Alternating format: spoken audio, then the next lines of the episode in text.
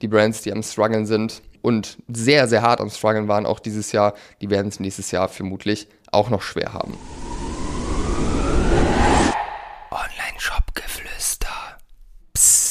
Hallo und herzlich willkommen zur heutigen Folge des Online-Shop-Geflüster Podcasts. Und ich möchte mit dir heute einen Blick in die Glaskugel werfen und mal so ein bisschen darüber philosophieren, was nächstes Jahr, also 2024, wo so im E-Commerce passieren wird. Und ich würde sagen, wir starten direkt rein.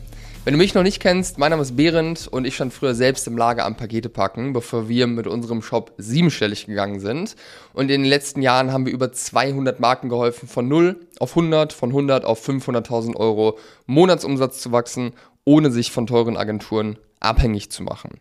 Und wie ich schon im Intro gesagt habe, ich möchte heute mit dir einen Blick in die Glaskugel werfen und mal so ein bisschen darüber nachdenken, was sind wohl so Entwicklungen, die uns erwarten 2024, was sind Dinge, die du als Gründer auch auf dem Schirm haben solltest und was sind Chancen, die du ergreifen kannst, um nächstes Jahr das Maximum für dich rauszuholen. Wir starten mit Punkt Nummer eins.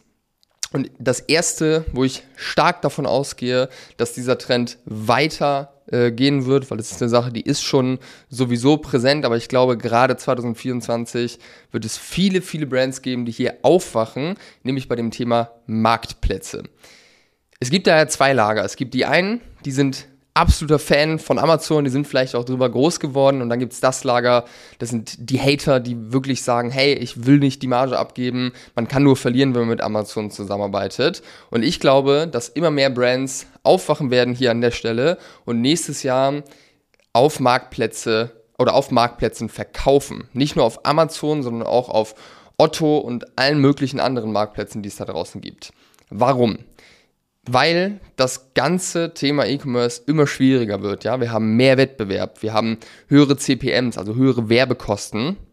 Ähm, und äh, das macht das ganze Thema einfach schwieriger und du lässt einfach viel Potenzial liegen, wenn du nicht auf Marktplätzen verkaufst. Das ist auch meine persönliche Meinung, weil wenn du jetzt dir mal vorstellst, du gibst 10, 20, 30, 50, 100.000 Euro im Monat an Marketingkosten aus über Meta und äh, Google und was auch immer, du wirst sehen, dass deine Marke auf Amazon gesucht wird. Und das ist nicht unerheblich. Das kannst du ja auch nachschauen äh, mit gewissen Tools, wie häufig deine Marke gesucht wird. Und es gibt die Kunden, die kaufen nur bei Amazon. Und was passiert, wenn ich jetzt deine Marke suche und du, du, du tauchst nicht auf auf Marktplätzen, dann platzieren sich deine Mitbewerber dort und im schlimmsten Fall verlierst du den Kunden an einen Mitbewerber obwohl du ihn selbst hättest gewinnen können und das halt mit sehr wenig Kosten und einer sehr guten Profitabilität. Das bedeutet, jede Brand, die wächst, die viel Geld für Marketing ausgeht, sollte aus meiner Sicht auf Marktplätzen verkaufen und ich glaube, dass 2024 immer mehr Brands, die sich hier in der Vergangenheit davor geweigert haben, jetzt aufwachen werden und auch auf Marktplätzen verkaufen. Das ist auch so ein bisschen der Ton, den ich in einigen Podcast-Interviews schon rausgehört habe, dass äh, ja viele Brands, die sich halt lange geweigert haben, jetzt dabei sind, drüber nachzudenken, aufzusteigen, einfach weil es Sinn macht, diesen Umsatzpotenzial ähm, mitzunehmen und äh, ja, hier am Start zu sein. Das heißt, erste These, Marktplätze werden 2024 noch mehr Bedeutung bekommen und vor allem werden noch mehr Menschen checken, dass es einfach Sinn macht, dort am Start zu sein. Zweite These, ich glaube, dass sich auch der Trend dass wir mehr Insolvenzen sehen, fortführen wird. Das ist ja dieses Jahr auch schon äh, angefangen, dass wir Insolvenzen sehen, Brands, die Insolvenz anmelden müssen, leider. Und das ist eine Sache, die wird voraussichtlich 2024 weitergehen, aufgrund der Themen, die ich gerade eben schon angesprochen habe.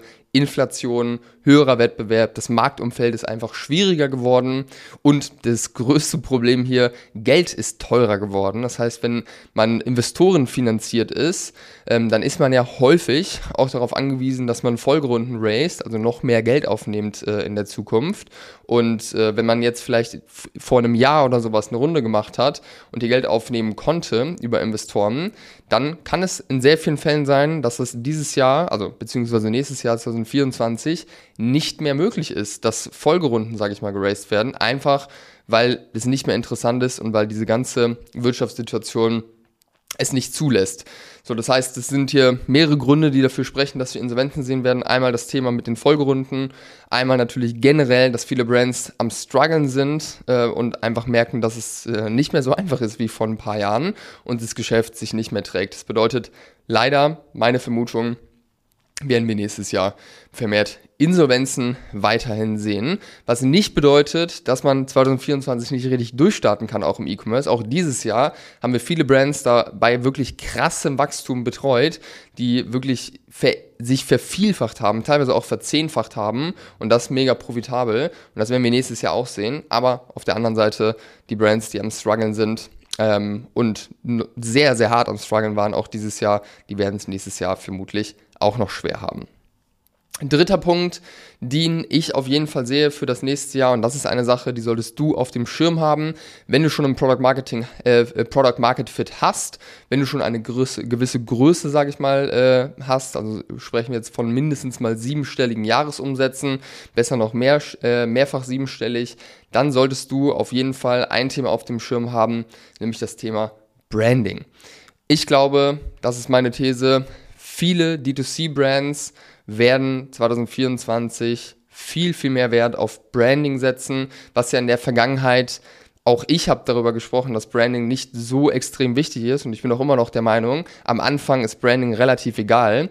Aber wenn Werbekosten teurer werden, Performance Marketing schwieriger wird demnach, also es ist schwieriger geworden, Neukunden profitabel einzukaufen, muss man sich irgendwie differenzieren, muss man irgendwie das schaffen, dass man halt trotzdem profitabel Neukunden gewinnt. Und ich glaube, dass da Branding ein sehr, sehr großer Hebel sein kann. Und ähm, ja, deswegen glaube ich, dass Branding nächstes Jahr vermehrt von Brands, sage ich mal, ähm, ja, richtig ernsthaft angegangen und betrachtet wird, weil das ein Thema ist, was einfach alles positiv beeinflusst. Es differenziert dich vom Wettbewerb, es stärkt die Kundenbindung, wenn du eine richtige Brand, sag ich mal, hast. Es macht das Performance Marketing am Ende auch wieder profitabler, wenn du auch Branding, sag ich mal, richtig, äh, richtig spielst und als Brand wahrgenommen wirst. Und äh, ja, das verbunden damit, dass halt einfach es immer schwieriger wird, profitabel Neukunden zu gewinnen, macht einfach Sinn. Das heißt, wenn du jetzt siebenstellige Umsätze schon machst und dich bisher noch nicht so wirklich mit Branding auseinandergesetzt hast, dann solltest du das vielleicht nächstes Jahr mal tun äh, und auf dieses Pferd mit aufspringen, weil ich glaube, ich bin mir ziemlich sicher, dass das ein Ding werden wird, äh, mehr noch nächstes Jahr. So, und damit wären wir auch schon am Ende angekommen. Das waren meine drei Prognosen für das nächste Jahr, was im E-Commerce so passieren wird.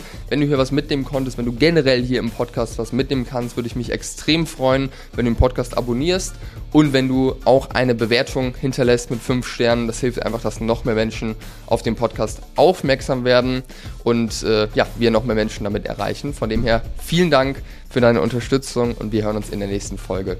Dein Behrendt.